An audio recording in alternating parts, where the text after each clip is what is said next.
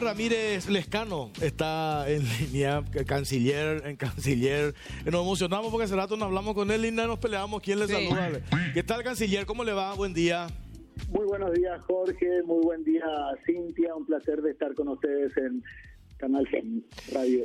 Bueno, el tema Peña Lula es el tema que nos preocupa y queremos saber cómo avanza, cuál es el siguiente paso en esto que, que, tiene que ver con la agenda clave para nuestro país, tiene que ver con Itaipú, ministro. Sí, efectivamente, nosotros tuvimos la oportunidad, como ustedes recuerdan, de reunirnos con el presidente Lula, el presidente Santiago Peña encabezó una delegación en la que tuvimos ocasión de reunirnos con nuestras contrapartes en Brasilia. Allí se acordó una siguiente reunión eh, aquí en Asunción. Eh, en el intermedio surge la, solicitud del Brasil de tener una reunión técnica. Ellos nos pidieron más tiempo. Eh, hemos hecho la propuesta de fechas para esas reuniones y estamos aguardando la confirmación de Brasil sobre esas reuniones que a nivel de consejo vamos a tener este, próximamente. Canciller, ¿qué elementos de la realidad hacen suponer de que Brasil cedería a nuestra pretensión de elevar la tarifa, considerando los antecedentes de negociaciones de tarifas intermedias que tenemos? ¿En, en qué nos basamos para creer de que ellos darían el ok a nuestra propuesta? La propuesta paraguaya tiene fundamentos técnicos y tiene fundamentos filosóficos desde la perspectiva en que eh, ambos presidentes han coincidido en que Itaipú binacional tiene que ser un factor de desarrollo para nuestras naciones. Nosotros perseguimos un acuerdo balanceado, equilibrado. Eh, para Paraguay, eh, Itaipú es una es un activo fundamental en el que pretendemos que nos permita, por una parte, operar de una forma eficiente, tener un equilibrio financiero en la entidad binacional y al mismo tiempo que nos conceda la oportunidad a ambos países de generar inversiones estructurales en el desarrollo económico sostenible y en que este, nos basamos desde esa perspectiva en que Paraguay necesita empezar a desarrollar infraestructura de generación para eh, asegurar un futuro en el que podamos ser, seguir siendo eh, un atractivo para las inversiones nacionales y extranjeras por la generación genuina de electricidad eh, de manera sostenible y sostenida. Y por otra parte ser uno de los principales exportadores del mundo cápita como lo venimos siendo. Lo que demuestra también, el eh, ministro, veíamos las publicaciones, leíamos las publicaciones periodísticas del Brasil que hacían referencia a la posición firme este, de Paraguay con argumentos técnicos, etcétera, etcétera. Esto obliga también este, del otro lado a, con quienes tenemos que negociar de que acá no se está improvisando y eso no lo decimos nosotros, nos lo dicen acá medios quizás afines al gobierno, sino lo dicen medios críticos este, eh, del vecino país. Entonces, eso me parece que es un punto que vale la pena destacar, de que a diferencia quizás en otras situaciones, hoy del otro lado saben que acá nuestros eh, del lado paraguayo nos estamos yendo, nos vamos a negociar y tenemos argumentos técnicos sólidos y eso les obliga también a ellos a sincerarse y a entrar a negociar este de una manera justa, no al darse cuenta de que nosotros no estamos preparados, entonces cometer algún, no sé si es el término, ¿verdad? Pero algún abuso o, o, o imponer alguna agenda que ellos quieran en particular, ministro. Eh, muchas gracias, Jorge, por esa reflexión. Eh, realmente, eh, el presidente Santiago Peña ha constituido un equipo de trabajo muy coherente, formado en diferentes disciplinas.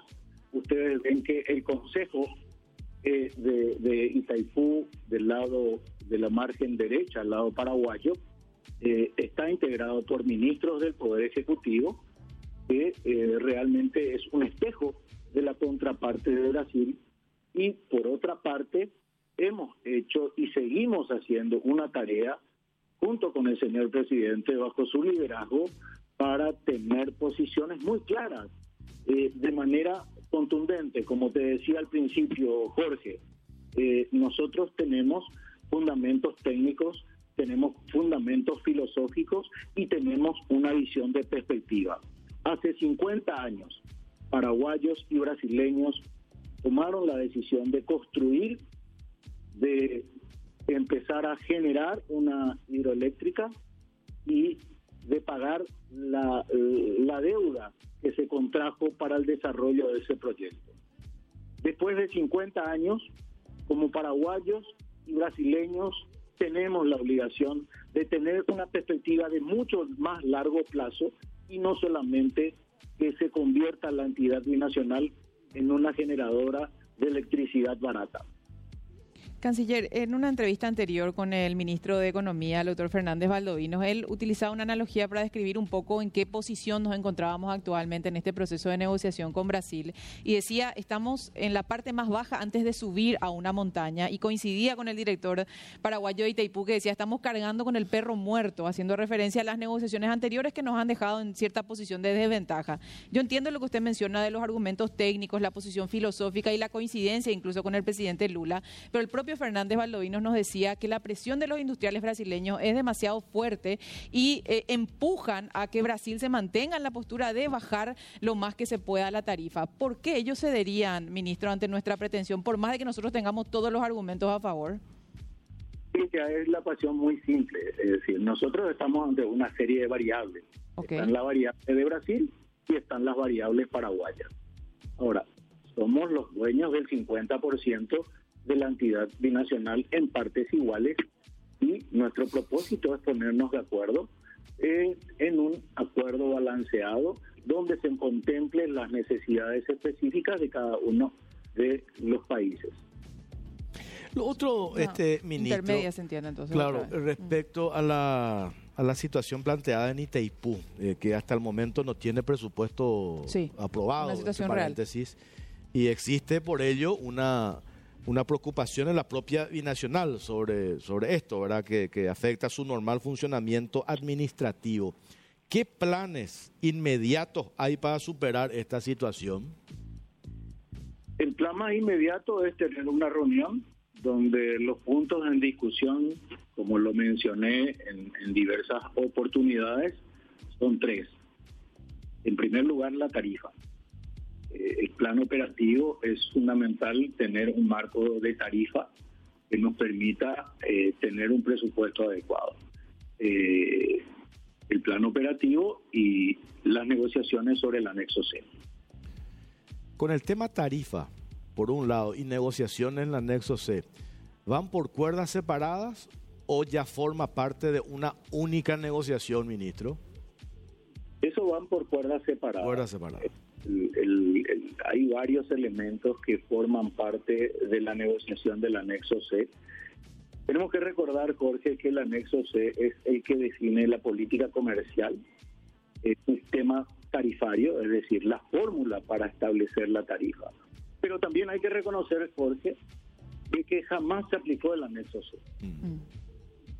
Eh, no se aplicó cuando Brasil, por muchos años, 12 eh, años, pidió a Paraguay la generosidad para que Itaipú Nacional comercializase por debajo de los costos de generación. Eh, se estableció luego entre el 2009 y 2017 una tarifa eh, que fue acordada por el presidente Lula y el presidente Lugo. Y luego, evidentemente, este, esa tarifa tuvo una reducción durante los gobiernos de Mario Aldo Benítez y Jair Bolsonaro.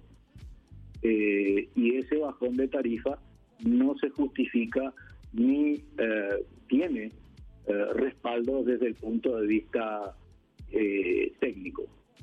Ahora bien, nosotros estamos justamente exponiendo todas esas circunstancias que nos permitan realmente un debate constructivo, serio y ordenado de lo que pretendemos eh, que sea Itaipú binacional para ambos países. Paraguay no tiene una posición ni soberbia, no tiene una posición tampoco eh, de, ganar exclusivamente un país. Tenemos que llegar a un acuerdo de ganar, ganar, de manera que sea eh, sostenible, previsible la política eh, comercial y tarifaria de la entidad binacional. ¿Y en qué instancia se encuentra la revisión del anexo C, ministro? Eh, eh, se encuentra en una instancia en la que todas las variables están eh, expuestas en revisión. ¿Cuál es el, el, escenario que tenemos? Son, nosotros tenemos una serie de propuestas alternativas para resolver de una manera previsible, pensando en los próximos 50 años. Uh -huh. Y por último, ministro, ¿cómo se va a lograr que no baje la tarifa? Negociando, conversando. Es la herramienta que tenemos. Uh -huh. Bueno, ministro. Nada de imposiciones, Jorge. Nada de.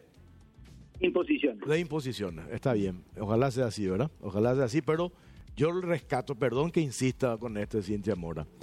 Eh, esa lectura que hicieron medios brasileños, que yo no recuerdo que hayan ponderado la posición y la visión técnica de conocimiento del tema de un gobierno, de un presidente a la hora de exponer. Porque siempre nos presentábamos que nosotros nos íbamos así medio, medio arruinados, temerosos, este, inclusive que no manejábamos datos precisos. Sin embargo, hoy se destaca totalmente lo contrario. Sí. Y, y, lo dicen eso, otros. No y lo nosotros. dicen otros, no lo decimos ni no lo decimos nosotros, ¿verdad? Sí. Y eso me parece que es un punto también importante porque demostramos que estamos jugando de igual a igual, como corresponde. Recién dijiste, ministro, somos dueños del 50% de Itaipú. ¿Por qué no jugaríamos nosotros de igual a igual en este proceso de negociación? ¿Qué negociación es ceder ambas partes, no es imposición, ¿verdad? Negociación no es imposición, sino es ceder.